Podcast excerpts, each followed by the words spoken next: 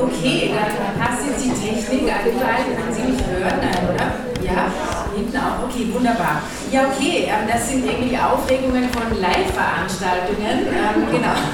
Aber es ist ähm, sehr schön, dass wir uns äh, hier sehen in physischer Präsenz. Ich begrüße daher alle sehr, sehr, sehr herzlich zu der 71. Innsbrucker Gender Lecture die den Titel trägt Die Kolonialität von Geschlecht, Perspektiven auf Subjektivierungen in postkolonialen Ordnungen. Ähm, mit wem wir heute Abend das Vergnügen haben, sage ich gleich. Ich will nur ganz kurz was zu den Rahmenbedingungen sagen. Also wie immer wird der Vortrag für das ähm, Radio Freirad aufgezeichnet und kann dann dort am Dienstag, den 10.05. um 14 Uhr nachgehört werden. Und ähm, nach der Ausstrahlung im Radio Freirad ähm, wird wird's einen Podcast geben und der ist dann wie immer ähm, äh, auf der CGI-Homepage auch downloadbar. Und äh, genau, wir machen das so, dass es den Vortrag gibt, dann gibt es den Kommentar und Denise, dann hast du die Möglichkeit, auf den Kommentar zu antworten und dann hört auch tatsächlich die, ähm, die Aufnahme auf. Also ähm, genau, und dann steigen wir in die Diskussion ein, aber die wird, bleibt sozusagen in den Hallen der Theologie. Ähm, und äh, genau, und dann ist vielleicht die Hemmschwelle auch kleiner, weil man dann nicht ans Mikrofon ähm, muss. Ähm, genau, sollte es noch irgendwelche Personen im Raum geben, die ähm, noch nicht auf dem Innsbrucker Gender Lectures Newsletter ähm, eingetragen sind, dann ähm, geben wir jetzt eine Liste rum und ähm, dann würden wir Sie bitten, das zu tun. Okay, das ist sozusagen das, ähm, äh, das Formale. Und jetzt kommen wir ähm, zu dem so erfreulichen Part, denn ich freue mich sehr, dass ähm, wir heute mit Denise Bergold-Caldwell eine ganz besondere Vortragende haben. Und ähm, ja, ich möchte dich gerne vorstellen, also Denise Bergold-Caldwell, ähm, Pronomen Sie, Denise ist ausgebildete Erzieherin und hat dann 2011 ähm, eine Doktorandinnenstelle an, am Lehrstuhl für Sozialpädagogik bei Susanne Maurer angetreten an der Universität Marburg und hat dann dort in diesem Kontext äh, mit einem Themenschwerpunkt zu bildungs- und subjektivierungstheoretischen Fragen am Kreuzungspunkt von Geschlecht und Race promoviert. Das Buch zur Dissertation erschien 2020 bei Transkript und trägt den Titel Schwarze Weiblichkeiten mit Sternchen, intersektionale Perspektiven auf Bildungs- und Subjektivierungsprozesse. Von 2017 bis 2019 leitete Denise zusammen mit ähm, Barbara Grubner eine Fallstudie, die ähm, Antifeminismus im Spannungsfeld zu Rassismus untersuchte. Die Fallstudie war wiederum in einem größeren Projektverbund angesiedelt unter der Leitung von Annette Henninger und trug den Titel Reverse. Ähm, seit 1. April ist Denise nun, was mich und ich glaube sehr viele im Raum besonders freut, nun ähm, Postdoc, Universitätsassistentin ähm, am Center Interdisziplinäre Geschlechterforschung Innsbruck und ähm, wir sind sehr, sehr froh, dass du die nächsten sechs Jahre jetzt hier sein wirst und ähm, uns, glaube ich, in ganz, ganz vielen Weisen ähm, bereichern wirst. Ja, die Arbeitsschwerpunkte von Denise sind folgende. Black Studies, schwarze feministische, de-, post- und antikoloniale Theorie und ihre kritische Verwendung in Gesellschaftstheorien und queer-feministischen Theorien der Subjektivierung sowie Bildungs-, Subjektivierungs-, Macht- und Herrschaftstheorien aus schwarzer feministischer Perspektive. Und ähm, äh, Care und Verbindung mit dem rassifizierten Körper bzw. Dimensionen von Care ähm, als dekoloniale Praxis. Das bringt mich auch ähm, zu dem Habil-Projekt, das ich ganz kurz erwähnen möchte. Ähm, das trägt den Titel Die Kolonialität von Bildung und antirassistische Care-Politiken als Arbeit am Demokratischen. Und hier in dieser Habil ähm, wird Denise unter, oder untersucht bereits, ähm, wie in Bildungsinstitutionen die Kolonialität der Macht mit etabliert wird und welche Erinnerungsarbeit und Traumaverarbeitung eigentlich gewährleistet sein müssten, um der Vergangenheit entgegenzuwirken. Denise ist zudem auch Sprecherin der AG Selbstverständnis, Dekolonialität der Fachgesellschaft Geschlechterstudien in Deutschland und Vorständin der Fachgesellschaft Dekolonialität. Und seit gestern gleich ähm, am ersten physischen Arbeitstag in Innsbruck die Co-Sprecherin der Forschungsgruppe CARE am CGI. äh, genau. Ähm, ja, ich möchte noch zwei aktuelle Veröffentlichungen von Denise ähm, erwähnen. Ähm, beide sind im Erscheinen und beide, denke ich, passen sehr gut zu dem heutigen Vortragsthema, nämlich zum einen die Kolonialität der Bildung Das ist ein Aufsatz, der in einem Sammelband von Akbaba Yalis und Alicia Heinemann erscheinen wird. Ähm, der Sammelband ähm, trägt den Titel Erziehungswissenschaft dekolonisieren, theoretische Grundlagen und transnationale Debatten. Und ebenfalls kurz vorm Erscheinen, glaube ich jetzt dann, oder? Ähm, Black Lives Matter oder warum die Gegenüberstellung von Identitätspolitik und wirklicher Herrschaftskritik fehlschlägt. Auch das ein Artikel, der in dem Sammelband erscheinen wird, und zwar ähm, in dem Sammelband Queer slash Feminismus, Klasse und die Suche nach neuer Solidarität. Und der Sammelband wird ähm, von Atlanta Bayer, Lia Becker und Katharina Pühl herausgegeben. Okay, wir sind alle schon sehr, sehr, sehr gespannt ähm, auf deinen Vortrag. Aber der Abend hat noch ein zweites Highlight, nämlich, ähm, dass wir eine Person für den Kommentar gewinnen können, ähm, äh, was mich auch sehr freut, ähm, nämlich ähm, Sushila Miskita, Doris Sushila Miskita, kein Pronomen oder im Englischen Day. Ähm, Sushila Miskita arbeitet im Referat Genderforschung der Universität Wien und, und unterrichtet, forscht und publiziert zu rassismuskritisch, intersektional, queer, feministisch, post, dekolonialen Ansätzen und Themen. Ja, nicht, ist so. Ähm, hast du mir so geschickt. Ähm, ja. Und ähm, Sushila unterrichtet an unterschiedlichen Universitäten, zuletzt eben vor allem im Rahmen des Masterstudiengangs Gender Studies an der Uni Wien. Ähm, und ähm, als Publikationen möchte ich zwei nennen, nämlich zum einen einen Aufsatz, der den Titel trägt es darf nicht alles beim Alten bleiben in den Gender Studies. Das ist ein Interview in der Zeitschrift des Interdisziplinären Zentrums für Geschlechterforschung in Bern. Ähm, das ähm, ist auch online nachlesbar. Und ähm, das werden viele von Ihnen ja kennen, weil es ist äh, genau quasi vergriffen, wie ich vorher gehört habe, nämlich die Dissertation von Sushila, nämlich die heißt Ban Marriage, Ambivalenzen der Normalisierung aus queer-feministischer Perspektive. Okay, damit ähm, genug der einleitenden Worte. Ich freue mich sehr. Eben, wir machen das jetzt so, dass Denise ungefähr 45 Minuten ähm, vortragen wird und dann ähm, gehen wir ähm, zu dem Kommentar über und dann ähm, äh, ähm, genau hast du nochmal die Möglichkeit, Denise zu antworten und dann gehen wir in die große Diskussion über. Dann hast du das Wort. Hallo erstmal von meiner Seite. Also ich muss sagen, heute ist, äh, glaube ich, ein bisschen mein Freitag der 13. genau, mir geht gerade alles irgendwie schief. Gerade ist meine Lampe am Handy ähm, angekommen. Ah ja, gut. Genau. Eine? Äh, nee, alles gut. Ähm, ja, vielen herzlichen Dank. Also einmal für, ähm, für die Einladung und für die ähm, tolle Ankündigung. Also ich bin ganz gerührt und ich freue mich sehr, die nächsten sechs Jahre hier in Innsbruck zu sein. Und ich freue mich heute auf die Lecture, die, ähm, ja, also die einige, die, ich komme mit einigen Diskussionen und ich bin froh, wenn wir eine ganz intensive und gute Diskussion machen können. Genau. Und freue mich, wenn Sie, ihr euch darauf einlasst, sozusagen mit mir da in eine Diskussion zu gehen nach dem, nach dem Kommentar, auf den ich mich auch sehr freue. Wirklich echt ein Happening heute, hier sein zu dürfen. Genau, ich habe ähm, den Vortrag quasi als Skript vorbereitet und ich versuche irgendwie sehr langsam zu reden, wenn es sozusagen, wenn ich ein bisschen langsamer machen soll oder es eine kurze Verständnisfrage gibt, dann kurz aufzeigen, dann sage ich dann auch kurz was dazu, aber es wäre gut erstmal nur eine Verständnisfrage. Genau. Okay, so, dann beginne ich. Obwohl Sie sich hier in Österreich oder in Innsbruck vielleicht fragen, was haben wir eigentlich mit Kolonialismus zu tun und warum geht es hier in Österreich um die Kolonialität von Geschlecht, möchte ich Ihnen versichern, der Kolonialismus und seine Auswirkungen betrifft, uns, betrifft unser aller Leben auf die ein oder andere Art, direkt und oder indirekt. Beispielsweise zeigt er sich im alltäglichen Konsumieren von Gütern, er zeigt sich darin, wie Diskurse im Internet oder anderen Medien funktionieren, er zeigt sich darin, wie wir hier mit Lebensmitteln versorgt sind und, und, und.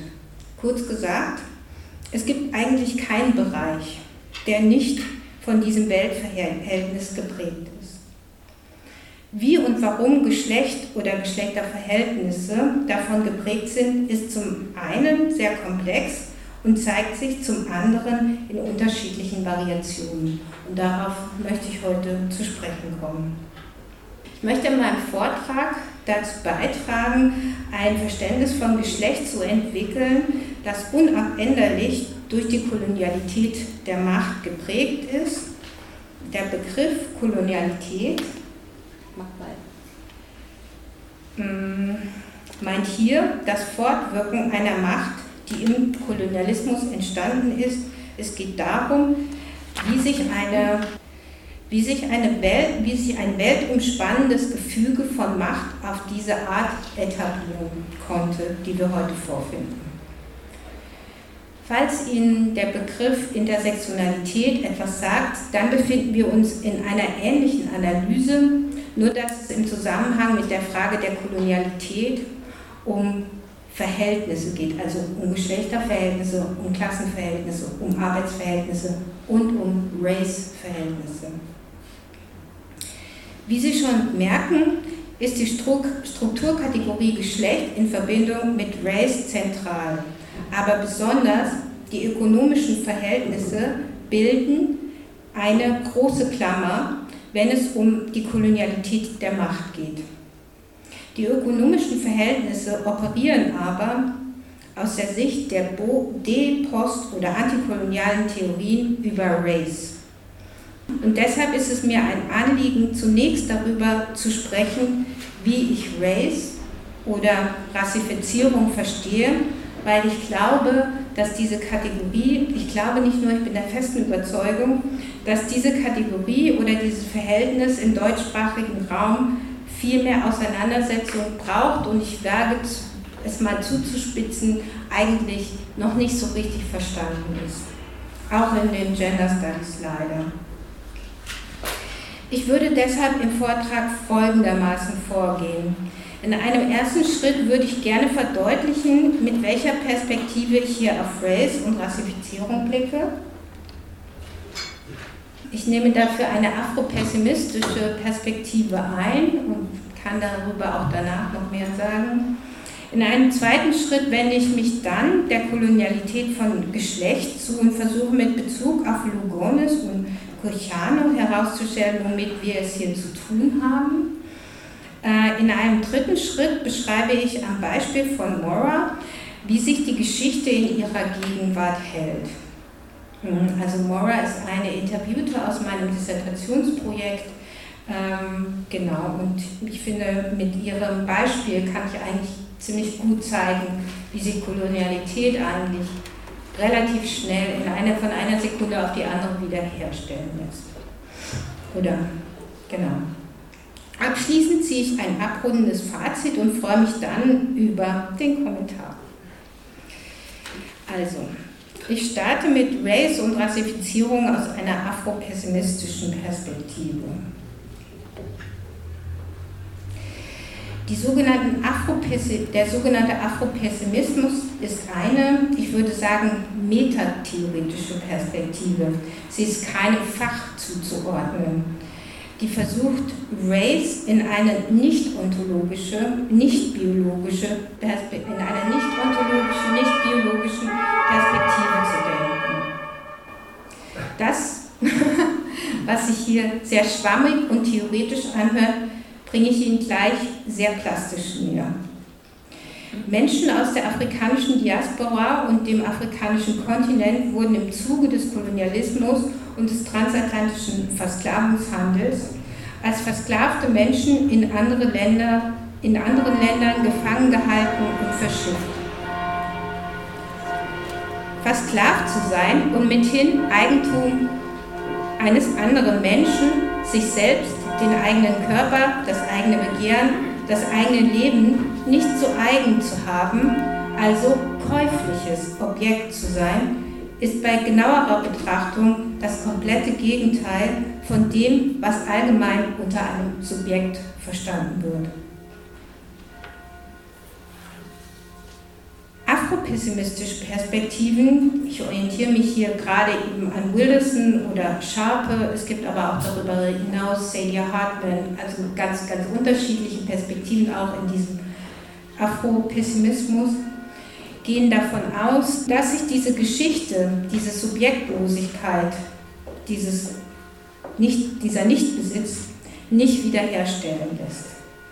Zu deutlich treten immerwährende strukturelle Benachteiligung, der Raub kulturellen Eigentums und Identifikationsmöglichkeiten und Ausbeutungssituationen zutage.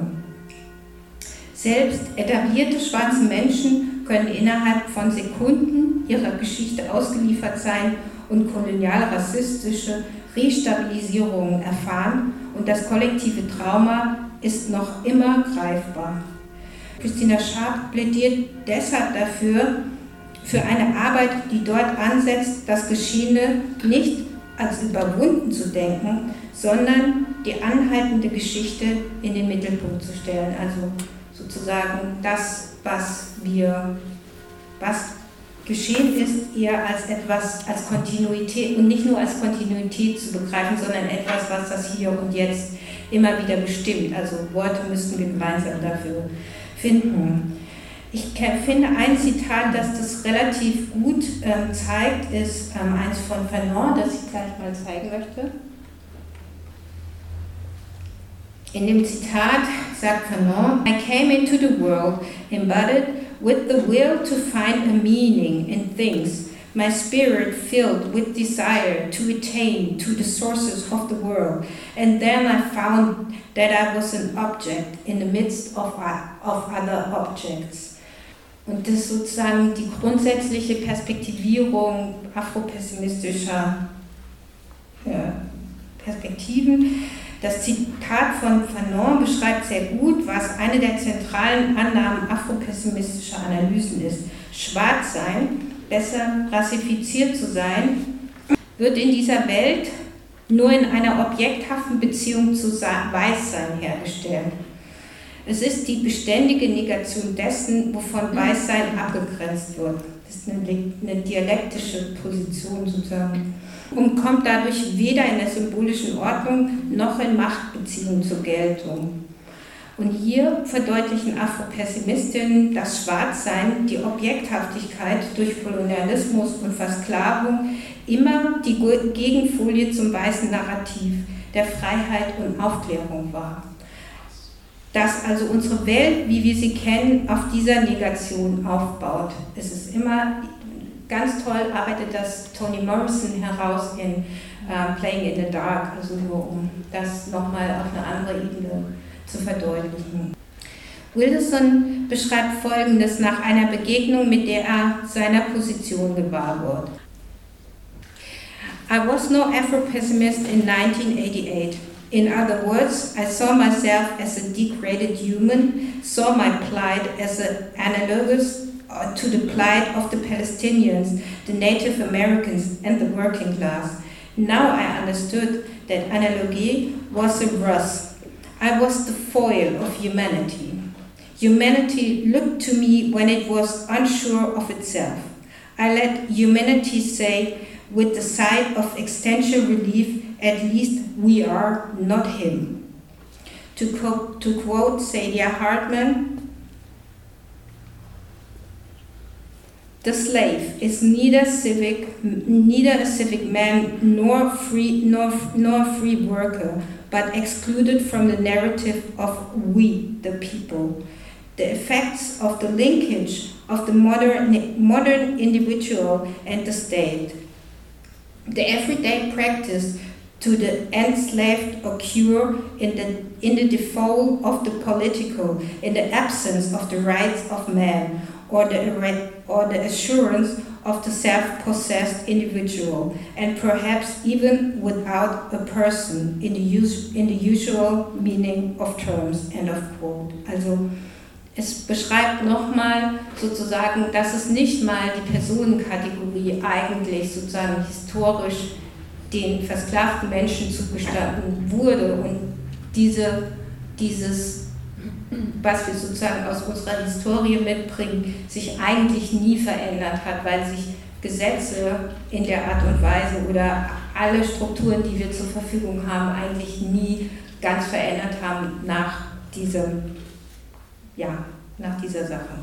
So lässt, so lässt sich auch die Zentralität von Nichtbesitz, also Dispossession des eigenen Körpers, eigener Entscheidungen und Möglichkeiten erklären. Zu häufig ist dieser schwarze Körper staatlichen Übergriffen, Gewalt, Voyeurismus und Abwertung ausgesetzt. Der Körper ist auf eine Art etwas Enteignendes. Und diese Dispossession wird verkörpert.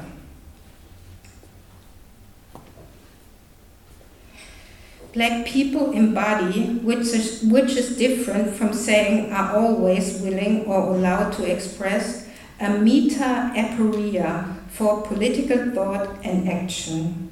Das ist sozusagen ein Quote von ähm, Wilderson, der nochmal sozusagen verdeutlicht, dass schwarze Menschen diese und, und rassifizierte Menschen diese, diesen Nichtbesitz immer wieder verkörpern. Diese Aporie, so Wilderson, ist wichtig zu verstehen und als Metatheorie auf alle kritischen Theorien zu beziehen, weil sie die Lücken und Auslassungen ausfüllen. Sadia Hartman beschreibt in ihrer Monographie Scenes of Subjection eben genau jene Subjektivierung in die Negation, in diesen Nichtbesitz. Sie wendet sich Geschichten von Sklavinnen zu, die ihr Überleben, Erleben, Durchleben schildern. Sie erzählt und analysiert diese Geschichten, die keine Tradierungen haben, die quasi aus der Menschheitsgeschichte ausgelöscht werden, weil man sich nicht mehr erinnern möchte, nicht verweilen möchte.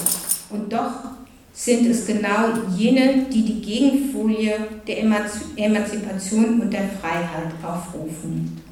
Sie beschreibt zudem in Lose Your Mother, das ist eine andere Monographie von ihr, die Versuche der Wiedergutmachung, Wiederherstellung und im, im Besuchen von Dungeons, also diese Kerker, in denen versklavte Menschen gehalten wurden, ähm, an der westafrikanischen Küste, vom Leid, von der Suche nach Antworten, von vielen den ausgelöschten Familienverbindungen, den gewaltsam ausgelöschten Verbindungen zu allem.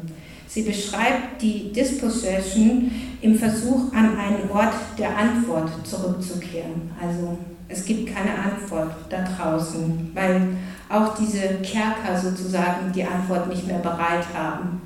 Was ich versuche eben, um das abzurunden, was ich versuche mit dieser Theorie zu verstehen, ist, wie sich Race, der Nichtbesitz des eigenen, eigentlich im deutschsprachigen Kontext und global herstellt.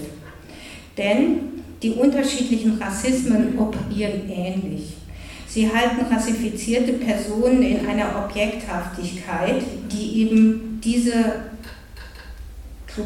globale Geschichte verkörpern und mit sich tragen. Wie die Objekthaftigkeit und die dann erfolgende Ausbeutung verstanden werden kann, möchte ich mit der Kolonialität der Macht verdeutlichen und dann zeigen, wie das, auf, wie das quasi auf Geschlecht wirkt. Wichtig ist aber zu verstehen, dass Race, wie oben aufgezeigt, in vielfacher Weise mit Klasse verbunden ist. Die Kolonialität der Macht. Komme ich zu meinem zweiten Abschnitt des Vortrags. Der Begriff oder besser gesagt das Konzept, die Kolonialität der Macht, wurde von dem peruanischen Soziologen Anibal Quijano hervorgebracht oder als erst oder mit einem als erstes analysieren. Zentral in diesen Analysen ist, wie, wie ich eben schon sagte, die ökonomische Wirksamkeit, die die koloniale Historie entfaltet hat und nach wie vor entfaltet. Von allen und so auch von Quijano wird das strukturelle Fortwirken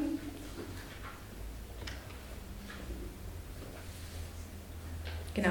Das strukturelle Fortwirken kolonialistischer Muster in Ökonomie, Politik und Kultur auch nach und jenseits kolonialer Herrschaft untersucht, schreiben jetzt Kastner und Weibel.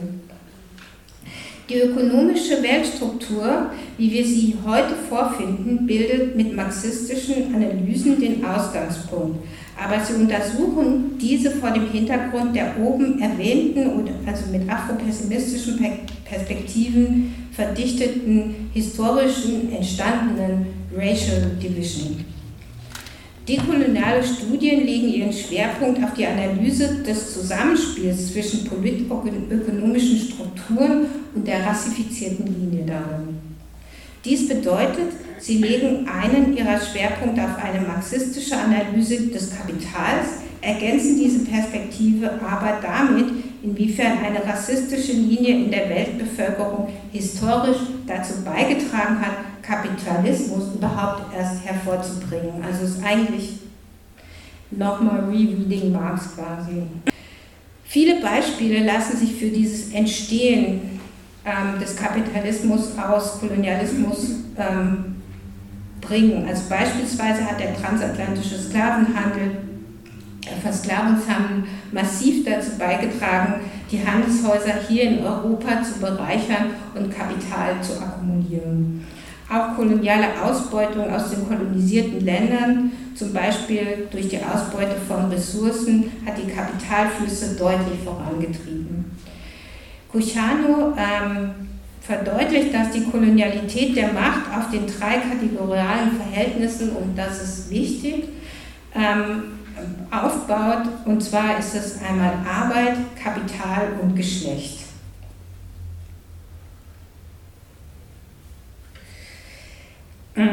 Die drei Verhältnisse greifen ineinander und artikulieren sich in einer gemeinsamen globalen Struktur durch die Kolonialität der Macht. Vereinfacht gesagt, wirklich vereinfacht, manchmal mache ich das, vereinfacht gesagt versteht, versteht diese Gruppe von aktivistischen WissenschaftlerInnen, also Cucciano und die Decolonial Studies Group, die Verteilung von Arbeit, von Kapital und die Geschlechterverhältnisse darin als Kolonialität der Macht. So wird auch so wird auch Migration oder die Notwendigkeit von Migration und ein gutes Leben zu haben als Kontinuität dieser historisch entstandenen Verhältnisse betrachtet. Genau, und was ich eigentlich sagen wollte, mit vereinfacht gesagt, ist sozusagen, wie, wie die Geschlechterverhältnisse darin wirken, aber ich komme da gleich nochmal drauf zu sprechen. Verhältnisse von heute, besonders auch neokoloniale, sind aus der kolonialen Aufteilung der Welt hervorgegangen und die Verteilung und Organisation von Lohnarbeit lässt sich eben auch als, sol als solcher Effekt betrachten, wie Encarnacion Gutierrez Rodriguez herausgearbeitet hat. Der Begriff Kolonialität, so wie er von Cucciano entwickelt wurde, verweist also auf ein andauerndes, durch den Kolonialismus geprägtes Weltverhältnis, das nicht nur auf ökonomischen, sondern darin auch auf, auch auf einer rassifizierenden und einer geschlechtlichen Produktion aufbaut. Geschlecht, und das ist, meine ich jetzt mit vereinfacht gesagt, spielt insofern eine Rolle für ihn, weil er verdeutlicht, nur durch die Einführung der bürgerlichen Geschlechterverhältnisse, verkürzt gesagt, der Mann ist der Verdiener, der außerhalb Geld verdient und die Frau ist diejenige, die, den, die zu Hause den Haushalt und die Familie pflegt. Also das ist die Verkürzung. Also durch dieses, durch dieses Zusammenspiel von einerseits Arbeitsverteilung, Geschlechterverteilung da drin und Kapitalflüssen da drin, das ist das, wie diese Kolonialität der Macht erhalten wird, nach Cuchano. Hm. Wie in vielen Studien und feministischen, also feministischen Studien nahegelegt, tragen diese Verhältnisse dazu bei, die Akkumulation von Kapital erst richtig erfolgreich bis ins Private zu etablieren. Maria Lugones, und da komme ich jetzt zu meinem Ende, und das ist mein wichtiger Ausgangspunkt, hat aber unterdessen darauf hingewiesen, dass es nicht nur die bürgerlichen Verhältnisse waren, die diese Strukturen unterstützt haben, sondern Lugones versteht Geschlecht insgesamt als koloniale Kontinuität. Was das heißt, verdeutliche ich gleich. Sie arbeitet in dem Text Die Kolonialität von Gender mit sehr vielen Beispielen, wo Geschlecht eher uneindeutig, queer oder eben mehrfach zugeordnet war. Sie zeigt das an Beispielen der indigenen Bevölkerung äh, der Amerikas und auch des Kontinents Afrika.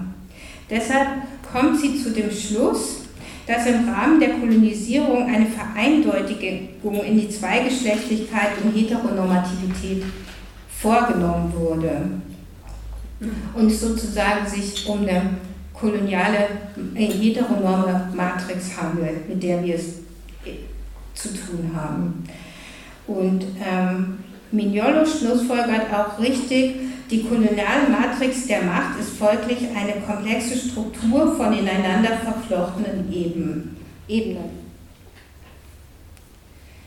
Es geht einmal um die Kontrolle der Ökonomie, die Kontrolle der Autorität, Kontrolle von Natur und natürlichen Ressourcen, Kontrolle von Geschlecht und Sexualität und die Kontrolle von Subjektivität und Erkenntnis. All diese Ebenen sind sozusagen, spielen eine Rolle, wenn wir über koloniale oder dekoloniale Perspektiven sprechen wollen. Dieser komplexen Verkopplung können wir, und hier ist die Betonung tatsächlich auf wir alle, nur entkommen, wenn wir eine Art Repairing oder Delinking versuchen oder mit dem entgegenkommen. Ich möchte jetzt sozusagen auf ein empirisches Beispiel zu sprechen kommen, wo ich finde, man sozusagen, wo das relativ deutlich wird. Also beides. Einmal die rassifizierte Linie und aber auch die Kolonialität von Geschlecht. Als ich im Dezember 2015 für den empirischen Teil meiner Promotion das Interview mit Maura, einer schwarzen Frau mit haitianisch-US-amerikanischen Wurzeln führe, begegnet sie mir als wortgewandte, interessierte und offene Frau. Als Frau hat sie sich allerdings nicht immer identifiziert. Aufgewachsen in einer Familie, die migriert ist und arm war, war es für die Eltern wichtig, sich den Geschlechterentwürfen und Vorstellungen der Aufnahme in Gesellschaft anzupassen. Deshalb erzählt sie mir im Verlauf des Interviews, dass Geschlecht für sie sehr früh eine Rolle gespielt habe. Sie wurde von ihrem Umfeld als Tomboy äh, bezeichnet und sie führt das darauf zurück, dass sie die, den Geschlechterstereotypen nicht entsprochen habe und sie eignet sich diese Bezeichnung auch später als Selbstbezeichnung an. Sie erzählt mir, dass geschlechtliche Zuordnung deshalb für sie immer auch gewaltvoll sei und mit vielen Sexualisierungen verbunden wäre.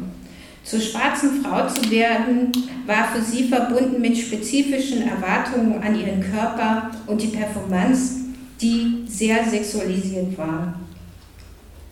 Aus der Forschung wissen wir, dass kolonialrassistische Stereotypisierungen schwarzer Frauen bereits zu Beginn ein Mittel waren, um ganze Communities und Lebensgemeinschaften zu zerstören, indem diese Frauensternchen sexualisierte Gewalt auf unterschiedliche Weise angetan wurde. Die Legitimierung der Gewalt erfolgt aber meist mit Bezug auf diese Stereotype. Ich wiederhole hier nicht, weil ich finde es immer sehr schlimm eigentlich. Die stereotypen Vorstellungen halten sich indes bemerkenswert lange aufrecht und sind auch heute noch anzutreffen. Ich möchte nun Ihre Aufmerksamkeit aber darauf lenken, was Mora mir dann weiterhin, also in der Jugend gab es für sie keine Zuordnung, die Zuordnung war gewaltvoll und mit Sexualisierung auf. Deshalb hat sie sie sozusagen zurückgerejected, wird aber dazu aufgefordert, sich, sich irgendwie ja, zu positionieren und eben sich anzupassen, macht das dann auch und erfährt dann, ähm, später in ihrem Erwachsenenleben die folgende Situation. Im Rahmen ihrer Tätigkeit als Englischlehrerin an Sprachschulen fährt sie mit SchülerInnen häufig in Jugendherbergen, um dort Englisch-Intensivkurse zu geben. Während einer Pause des Unterrichts, also das jetzt in Deutschland, während einer Pause des Unterrichts bereitet sie mit einem Schüler die nächste Stunde auf dem Hof der Jugendherberge vor. Als sie gerade auf den Hof angekommen sind, fährt ein Auto vor.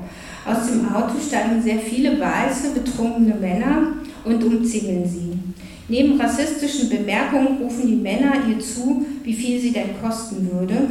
Ein klarer Übergriff am Kreuzungspunkt von Geschlecht, Rassismus, Sexualisierung. Mora kommentiert dieses Erlebnis im Interview folgendermaßen.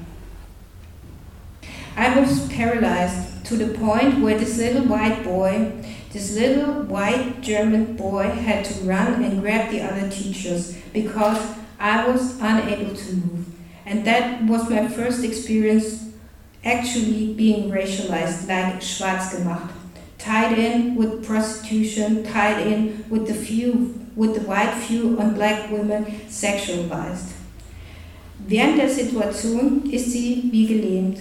Sie, die wortgewandte, lustige und irgendwie auch ja, sehr tolle Person, ist sprachlos und bewegungslos. Was ihr neben dem erfahrenen Übergriff am meisten zu schaffen macht, dass sie sich nicht von der Stelle wegbewegen kann, an der sie die Gewalt erfährt. Sie kommentiert diese Situation im Interview als, als auslösendes Moment, um sich einer schwarzen Community anzuschließen. So, tief durchatmen. Ich finde diese Situation immer schrecklich, aber ich finde, sie, für mich zeigt sie einfach vieles, aber es macht nicht so richtig. Es ist sehr, ich finde es sehr ähm, schlimm, das ähm, vorzulesen. Okay, ich möchte in meinem Fazit zunächst mit der Frage beginnen, was an diesem Beispiel verweist nun auf die Kolonialität von Geschlecht. Mora erlebt im Laufe ihres Lebens den sozialen Zwang, sich einer eindeutigen Vergeschlechtlichung zuzuordnen. Sie darf nicht mehrdeutig sein, sondern Sexualisierung und Eindeutigkeit werden von ihr abverlangt. In dieser Vereindeutigung erfährt sie dann aber eine Objektivierung in einer heterosexuellen Zweigeschlechtlichkeit. Und erst, die, und erst diese Objektivierung, also Objektivierung als schwarze sexualisierte, übersexualisierte Frau, wird sozusagen ermöglicht, die, die, ja, wieder, die Wiederherstellung dieser kolonialen Ausbeutungsfantasie. Was kostest du? Also die Frage, was kostest du oder wie viel kostest du? Für mich lässt das den Schluss zu, auf der Basis koloniale Machtmatrix von Geschlecht wird sie als Objekt eingebunden, um den Status quo der kolonialen Macht aufrecht zu erhalten, aufrecht zu erhalten. Es ist auch dieses Moment, das Mora mir in dem Interview eben mitteilt, dass sie sozusagen selbst den Eindruck hatte oder selbst das Gefühl hatte, dass sich sozusagen eine koloniale Situation einfach so wiederherstellen lässt. Also sie ist Lehrerin und gibt einen Unterricht und dann stellt sich das wieder her. Race zeigt sich in dieser Situation aber spezifisch. Es geht einerseits um die, eben den Nichtbesitz, die, die Dispossession. Moras Körper gehört ihr nicht. Also er kann von allen gelesen werden. Sie verkörpert die Geschichte der Kolonialität und diese kann sie ohne ihr Zutun einfach wiederholen. Also kann sie wieder einholen. Es ist das Embodiment, was mit Bezug auf Wilderson oben verdeutlicht wurde. Er trägt die Geschichte, ohne sie negieren zu können. Also dieser schwarze Körper trägt die Geschichte, ohne sie negieren zu können. Er trägt die Entwürdigung. Die Situation im Gesamten wird von Mora verstanden als Initiierungsprozess einer wiederkehrenden Kolonialität. Der weiße Junge wird Zeuge und Teil einer Szene, die, alt, die alte, zurückgeklappte Bilder wieder hervorruft. Im Interview ist sie eher darum besorgt, dass er eine Art Initiation erfahren hat, diese Gewalterfahrung auch so weitergeben zu dürfen. Das war sozusagen ihre Sorge. Ich möchte mit einem Fazit enden, das eine Idee von Christina Sharp, auf, äh, Christina Sharp aufgreift. Sharp, das hatte ich eben schon mal gesagt, verdeutlicht uns mit ihrem Buch In the Wake on Blackness and Being, dass wir uns noch immer im Kielwasser des Kolonialismus und der Kolonial und kolonialer Macht befinden. Dieses Kielwasser formt uns hier und heute. Um, um die Bedingungen für alle zu verändern, fordert sie uns auf, die Geschichte nicht als etwas Vergangenes zu betrachten, an sie, sondern an sie zu erinnern, sie zu betrauern, sie zu bedenken und an ihr festzuhalten. Ähm, Christina Sharp schreibt, in the, in the wake, the past that is not past reappears always to rupture the present. Und das ist sozusagen ein Mahnmal, mit dem ich Sie heute hier ähm, zurücklassen möchte, um immer wieder daran zu erinnern, dass wir noch nicht raus sind aus diesem Zusammenhang. Vielen Dank für die Aufmerksamkeit.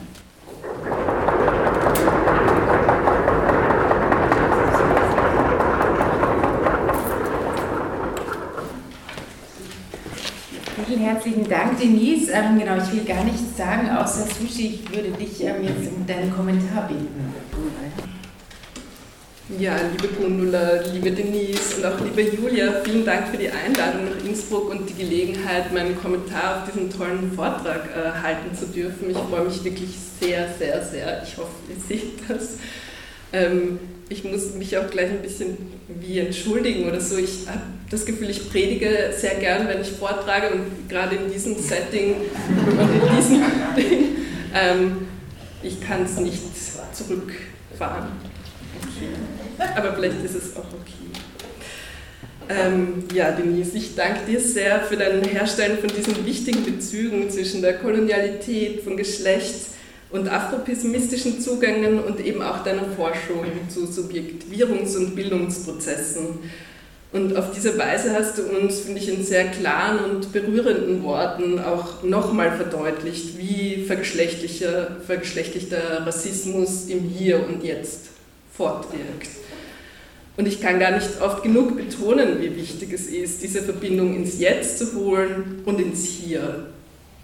Weil eben Kontinuitäten aufzuzeigen und Reaktualisierungen von kolonialen Wunden sichtbar zu machen, eben weil der fortwirkende, gewaltvolle Aspekt der Kolonialität vor allem im deutschsprachigen Raum, aber ich denke auch darüber hinaus, noch immer viel zu schnell verleugnet, heruntergespielt oder schlichtweg ignoriert wird. Oder als das Problem von derart rassifizierten Personen abgetan wird, die längst vergangene Verletzungen einfach nicht loslassen wollen, sondern lieber an ihren, in ihren Wunden schwelgen oder daran festhalten wollen. Und ich denke, und das hast du sehr schön aufgezeigt, ich denke, dass es notwendig ist anzuerkennen, dass wir hier und jetzt in einer postkolonialen und postnarzisstischen Gesellschaft leben, wie die schwarze österreichische Wissenschaftlerin und Aktivistin Arwa Johnson Arthur bereits vor ganz vielen Jahren sehr deutlich konstatiert hat. Ich schreibe den Namen dann gerne auf die Tafel. Ähm, das Leben in einer solchen Gesellschaft prägt uns alle, ob wir uns dessen bewusst sind oder nicht. Es prägt unser Verständnis von Welt, von Geschichte und Gegenwart, von Zusammenleben, von Empathie, von Sorge füreinander, umeinander, Sorge um die Umwelt, aber eben auch von Hierarchisierung und Spaltungen. Zum Beispiel jetzt auch wieder ganz schön deutlich sichtbar in erwünschte und nicht erwünschte Geflüchtete. In Leben, das Wert hat und solches, das keinen oder weniger Wert hat. Und damit beraubt uns diese Art, Dinge wahrzunehmen, ähm, vieler Möglichkeiten und Freiheiten, nämlich anders zu denken, anders wahrzunehmen, anders zusammenzuleben, in einer Welt, in der wir alle miteinander verbunden sind und voneinander abhängig sind, ob wir das jetzt wollen oder nicht. Das ist wirklich eine Predigt. und es ist wichtig, wieder und wieder zu betonen, dass dieses Post eben kein Nach im Sinne eines abgeschlossenen Projekts meint, sondern genau das Fortwirken, das du uns jetzt auch nochmal so deutlich nahegelegt hast, benennt. Also postnarzisstisch postkolonial, hat nichts mit einer, einer Vergangenheit zu tun, die abgeschlossen wäre. Ähm, und ich möchte an dieser Stelle, weil mich das auch sehr ähm, bewegt oder berührt, ich möchte an dieser Stelle gerne auf das Black Voices Volksbegehren verweisen. Ich weiß nicht, wie viele von euch schon davon gehört haben. Ähm, das kann noch bis Freitag, also bis zum 6. Mai unterzeichnet werden. Und bislang haben erst äh, 35.000 Menschen unterschrieben, ähm, und zwar die Forderung nach einem nationalen Aktionsplan gegen Rassismus. Äh, 100.000 Stimmen wären notwendig, um das Vorhaben zumindest mal in den Nationalrat äh, zu bringen oder zu Gehör zu bringen, auch wenn wir jetzt, also auch wenn das jetzt auch noch kein noch nicht sehr viel bedeutet, wie wir beim Frauenvolksbegehren 2.0 gesehen haben, das fast 500.000 Stimmen äh, Unterschriften bekommen hat. Danach hat sich auch nicht wahnsinnig viel getan. Aber für mich zeigen diese 35.000 Unterschriften, und das sind um 15.000 weniger als äh, Menschen auf der Black Lives Matter Demo in Wien waren, auch nochmal dazu zu sagen, das zeigt, finde ich, oder macht sehr erschreckend äh, deutlich, wie weit wir in Österreich immer noch davon entfernt sind, von einer gesamtgesellschaftlichen Bereitschaft, sich mit Rassismus wirklich auseinanderzusetzen und auch was dagegen zu tun. Und wenn das nur ist, aufs Bezirksamt zu gehen und zu unterschreiben oder mit Handysignatur, scheint allein diese Hürde schon ähm, gewaltig. Finde ich, ja. Mal schauen, vielleicht tut sich noch was bis Freitag. Ja. Aber ich möchte gern äh, noch ein bisschen tiefer ins Hier und ins Jetzt äh, kommen und vielleicht auch noch mal ein bisschen mehr reinzoomen in die Frustration und Ernüchterung. Ähm, ich möchte mich kurz den Gender Studies zuwenden, denn auch hier habe ich das Gefühl, äh, dass ein wirklich tiefes Verständnis der gewaltvollen Kolonialität und auch der Intersektionalität von Geschlecht bei vielen Forschenden und Lehrenden immer noch nicht oder nicht so recht angekommen zu sein scheint. Und das äh, sage ich aus einer Perspektive, die seit vielen, vielen Jahren, ich schaue sehr jung aus, äh, in den Gender Studies unterwegs ist, unterrichtet, äh, eine Stelle hat an der Uni Wien.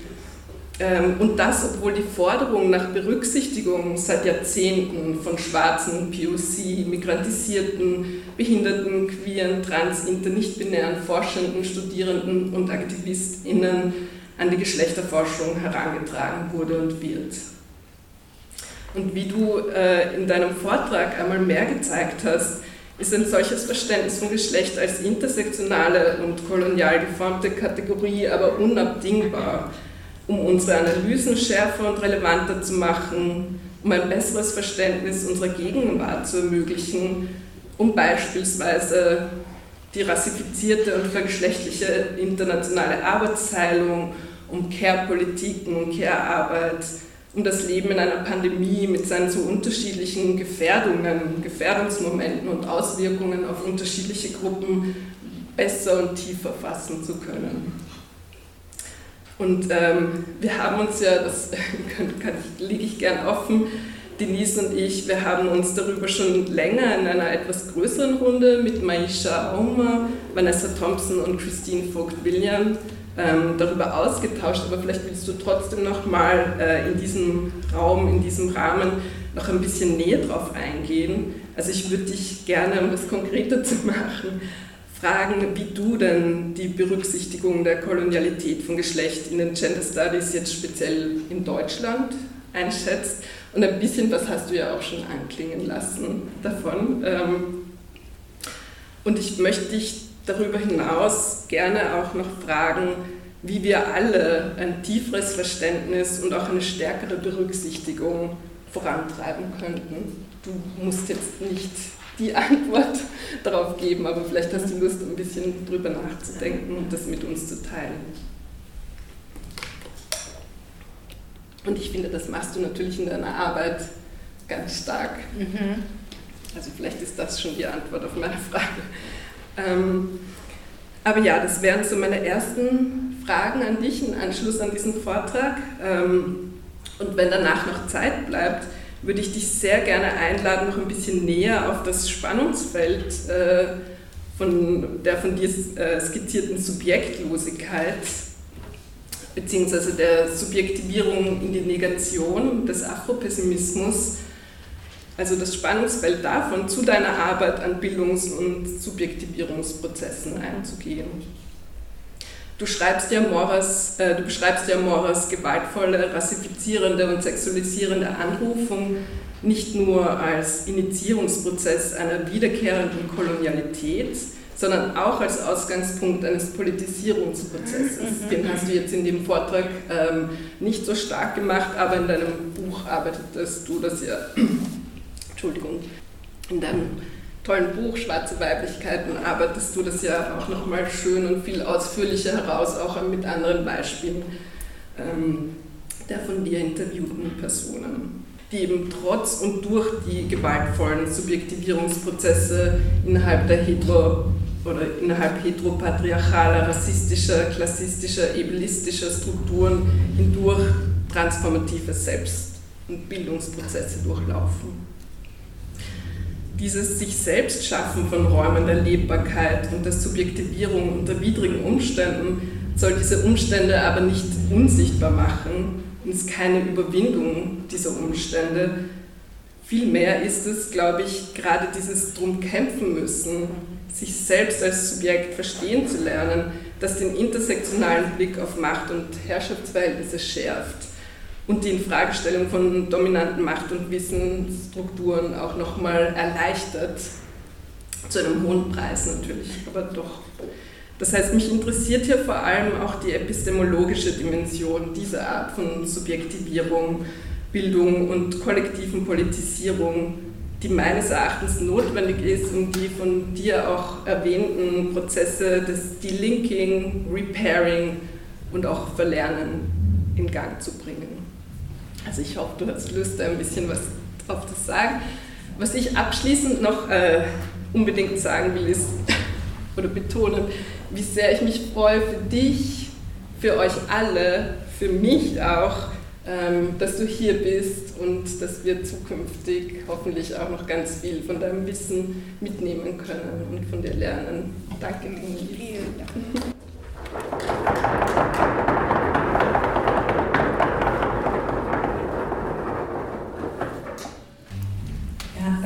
vielen Dank für die tollen Fragen. Vielleicht fange ich tatsächlich eher mit deiner, wenn noch Zeit ist, Frage an, weil, es, also weil ich sozusagen von dieser Subjektlosigkeit, wie du es richtig auch bezeichnet hast, ähm, dann auf die anderen Ebenen zu sprechen kommen könnte mit dem tieferen Verständnis und der Berücksichtigung. Ähm, genau. Ich habe in meiner ähm, Promotion oder Dissertation ähm, mit äh, Foucault gearbeitet und mit äh, der Perspektive und der Anrufung, ähm, also durch diskursives, durch, durch diskursives Handeln.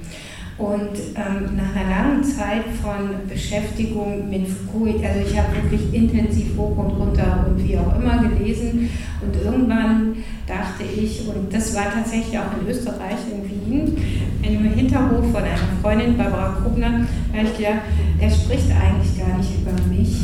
Äh, diese Dezentrierung dieses Subjekts, die von Foucault vor, vorgenommen wurde und ich finde auch richtigerweise vorgenommen wurde, wurde aber nicht sozusagen vor dem Hintergrund des Kolonialismus analysiert. Und wenn man den, äh, den Kolonialismus sozusagen als Hintergrundfolie oder äh, oder Parallelfolie nimmt, dann geht es nicht nur sozusagen darum, diesen weiß, dieses weiße männliche Subjekt äh, zu, de zu dezentralisieren, sondern dann werfen sich ganz andere und ganz neue Fragen auf, die müsste ich dann nochmal gesondert nachgehen.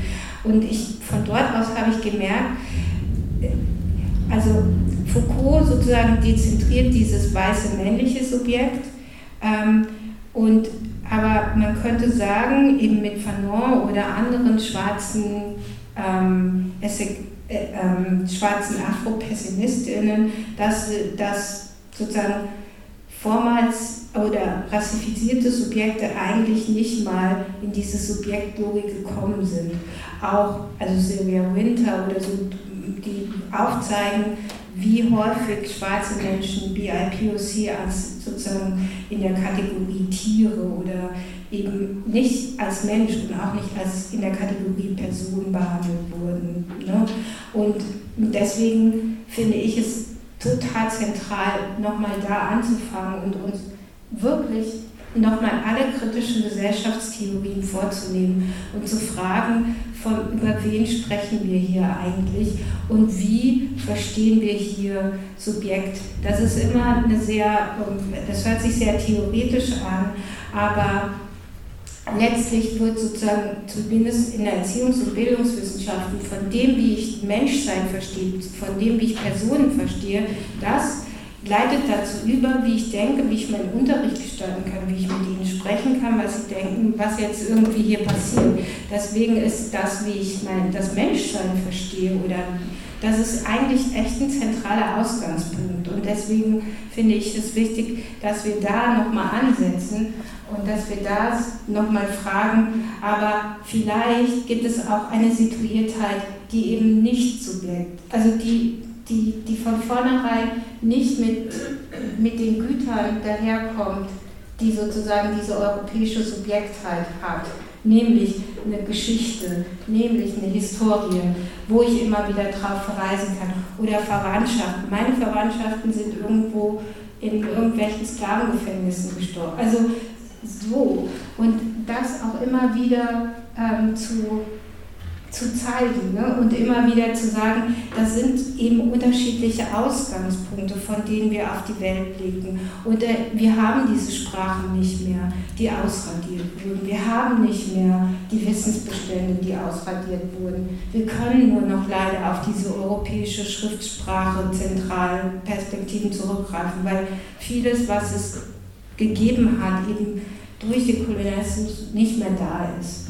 Ähm, und das zu verstehen und wieder, und wieder zu erinnern und vielleicht sich dann wieder anzueignen, würde vielleicht verändern, wie wir auch mit Leuten, wie Menschen umgehen, die wir sozusagen als nicht betrauerbare Körper, die immer wieder als nicht betrauerbare Körper hervorkommen. Also im Sinne von, sie sterben im Mittelmeer oder sie sterben eh, oder sie werden relativ schnell von der Polizei aufgefasst. Oder ich fand tatsächlich das Beispiel, also es ist immer ein schlechter Schwank, aber ähm, das Beispiel jetzt im letzten Tatort, Gott, äh, da endet es so, dass der, also der Kommissar, ich weiß es nicht mehr, was für mich zentral war, war, ähm, der, also der Kommissar fragt sozusagen eine reiche Person die gleiche Frage wie eine arme Person, einen Obdachlosen oder eine wohnungslose Person, ähm, ähm, wie eigentlich, also wie er eigentlich damit leben könnte, eine Person umgebracht zu haben. Und bei, dem, bei der obdachlosen Person wird er wahnsinnig wütend und, boah, und sagt, du, das, wie, wie können Sie eigentlich damit leben, jemanden umgebracht zu haben? Die reiche Person hat aber sozusagen hm, im großen Maße Medikamente verbreitet und Medikamente, ähm, also, also Medikamente, die nicht wirken, also hat im großen Stil Menschen umgebracht. Nicht, nicht nur einfach Messer und Tod, sondern wirklich im großen Stil. Und da kommt eine Kategorie rein, die sozusagen mit Kapitalismus und Klasse, also wo diese, und der Polizist geht sozusagen wo, als er mit dem reichen Menschen spricht und ihm die gleiche Frage stellt, ähm, verändert sich was in seinem Sprechen mit, die, mit ihm, weil automatisch klar ist, der wird da nichts dran ändern können. Also er kann, da sagen, also bitte, Sie dürfen das nicht, das ist moralisch schlecht und so weiter und so fort. Aber diesen, diese obdachlose Person hat das so richtig fertig gemacht, er bringt sich dann irgendwie um ähm, im Nachgang also diese obdachlose Person, weil, oder es wird sozusagen die Fantasie herrscht, dass ähm, weil der Polizist sozusagen so massiv auf ihn eingegangen ist. Und ich finde, dass für mich ist es, hat jetzt nicht mit Ratifizierung zu tun, aber für mich ist es sozusagen eine Frage, wie ein Leben ein unwertes Leben zum unwerten Leben gemacht wird.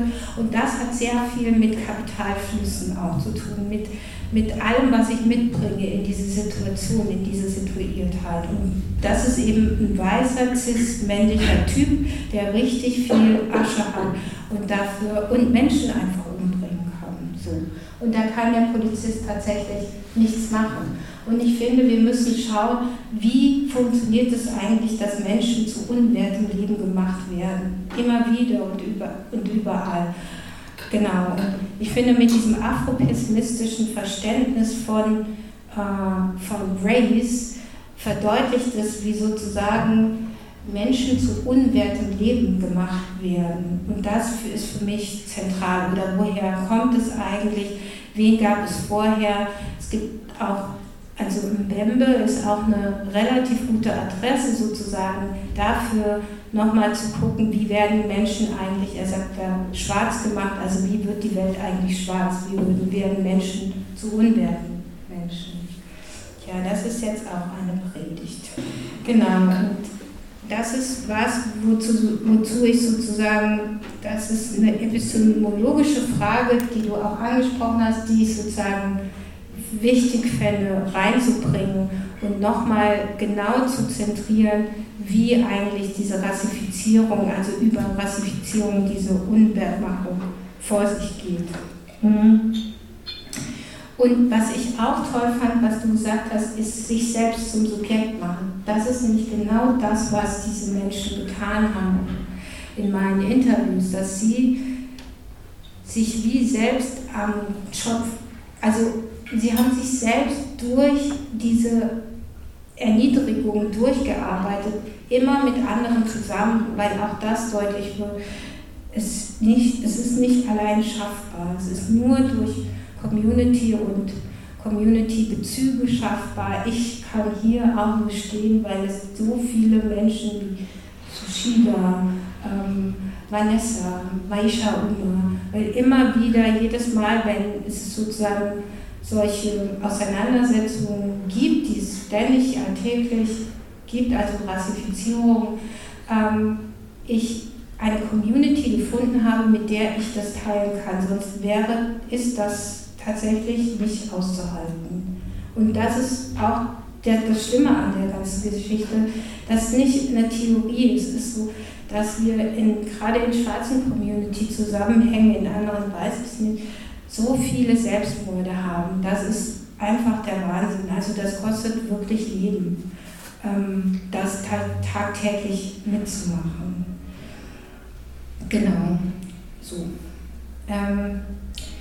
Und warum ich das sage, also vielleicht auch damit wir alle oder Sie alle, ich weiß gar nicht, ob ich das darf, als deutsche Staatsbürgerin dieses, äh, dieses Volksbegehren unterschreiben.